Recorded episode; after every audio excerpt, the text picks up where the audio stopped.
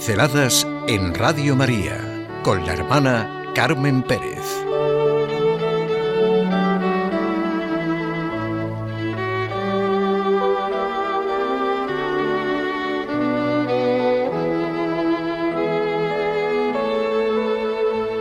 No hemos nacido para la mediocridad.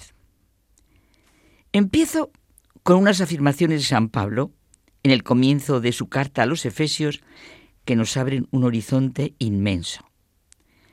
Dios, Padre de nuestro Señor Jesucristo, nos ha elegido en la persona de Cristo antes de la creación del mundo para ser irreprochables ante Él por el amor.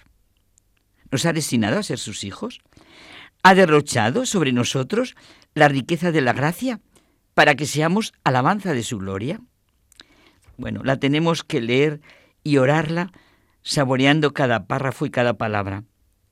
Como dice Santa Teresa, no encuentro cosa a qué comparar la gran hermosura del alma y su gran capacidad.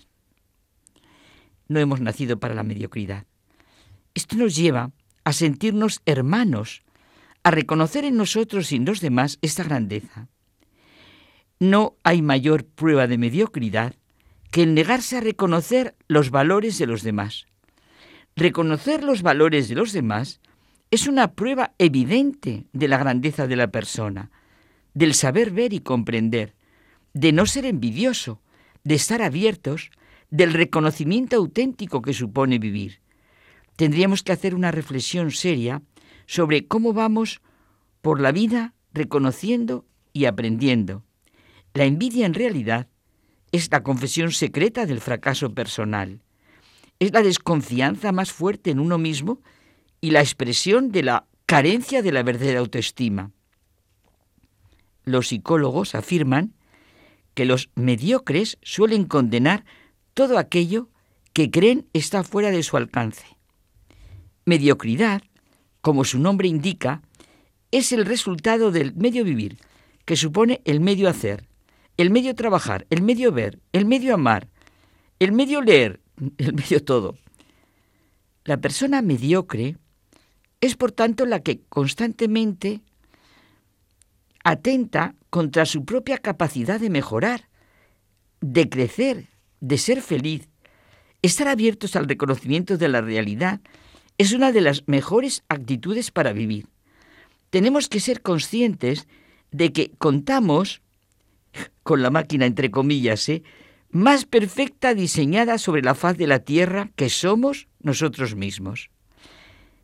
La máquina de producción realmente eficaz es mía, está a mi disposición, pero todo depende de cómo la utilice.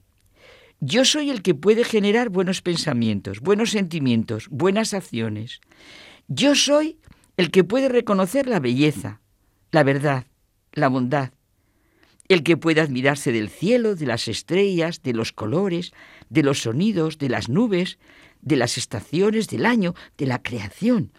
Yo soy el que puede aprender y utilizar lo que hace el científico, gozar de lo que crea el artista. No puedo buscar fuera lo que llevo dentro. Y lo que llevo dentro es mi capacidad de superación, de esfuerzo, de creer, de esperar, de amar, de admirar, de aprender, de gozar, de amistad, de dar alegría, de saber recibir lo que se me da. Claro, el Espíritu de Dios, el Espíritu Santo. Nadie es mediocre.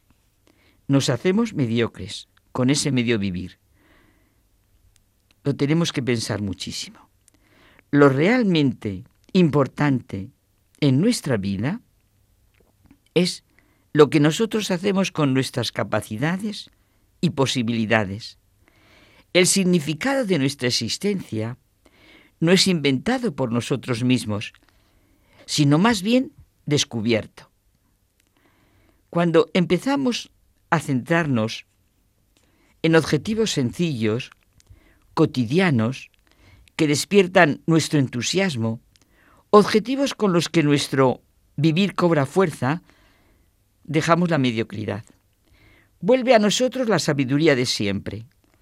La sabiduría de la vida no tiene que ver con la cantidad de conocimientos y experiencias adquiridos, sino cómo se vive con ellos. Lo que importa es la prudencia y rectitud con la que aplico lo que sé, lo que reconozco. Estar abierto a este reconocimiento es la actitud fundamental para vivir. De todo y de todo se puede aprender.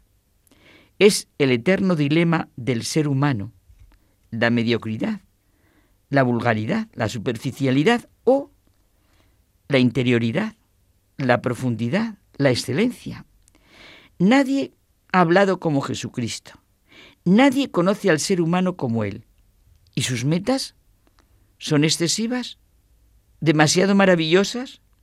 Son reales. Dios se hizo hombre para enseñarnos desde nuestra propia humanidad el camino, la verdad y la vida. Sed perfectos como vuestro Padre Celestial es perfecto. Todo padre quiere lo mejor para sus hijos, y son los hombres los que aprenden de Dios a ser padres. Cuando nos convenzamos de la gran riqueza que tenemos en esa oración universal del Padre nuestro, ¿cómo la rezaremos?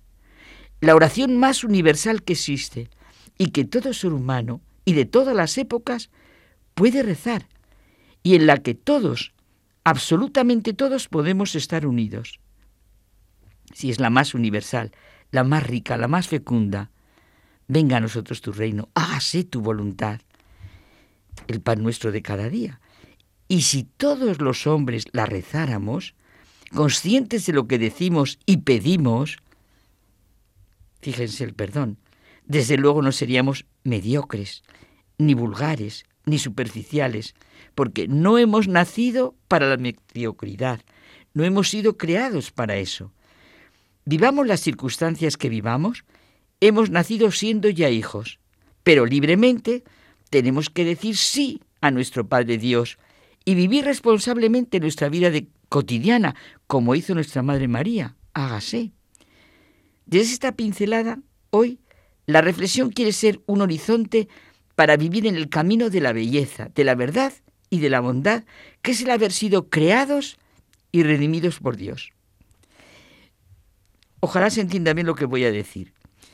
Me ha dicho un chico parapléjico, ¿verdad que tú, Carmen, me admiras más que a Rafa Nodal? Me emocioné, porque es verdad. Sentí que esa es la excelencia de la vida. Lo que este chico está aprendiendo a vivir, a recibir, a dar, a sonreír. No existe el sentido de la vida, sino el sentido que yo doy a todo lo que me acontece. Y acontece. Nadie ha nacido para ser un mediocre. Todos hemos nacido para la excelencia de ser hijos de Dios, hermanos de Jesucristo, hijos de su misma madre. En nosotros está el decir libremente sí con nuestra vida a esta gran llamada que nos hizo como a María el Señor.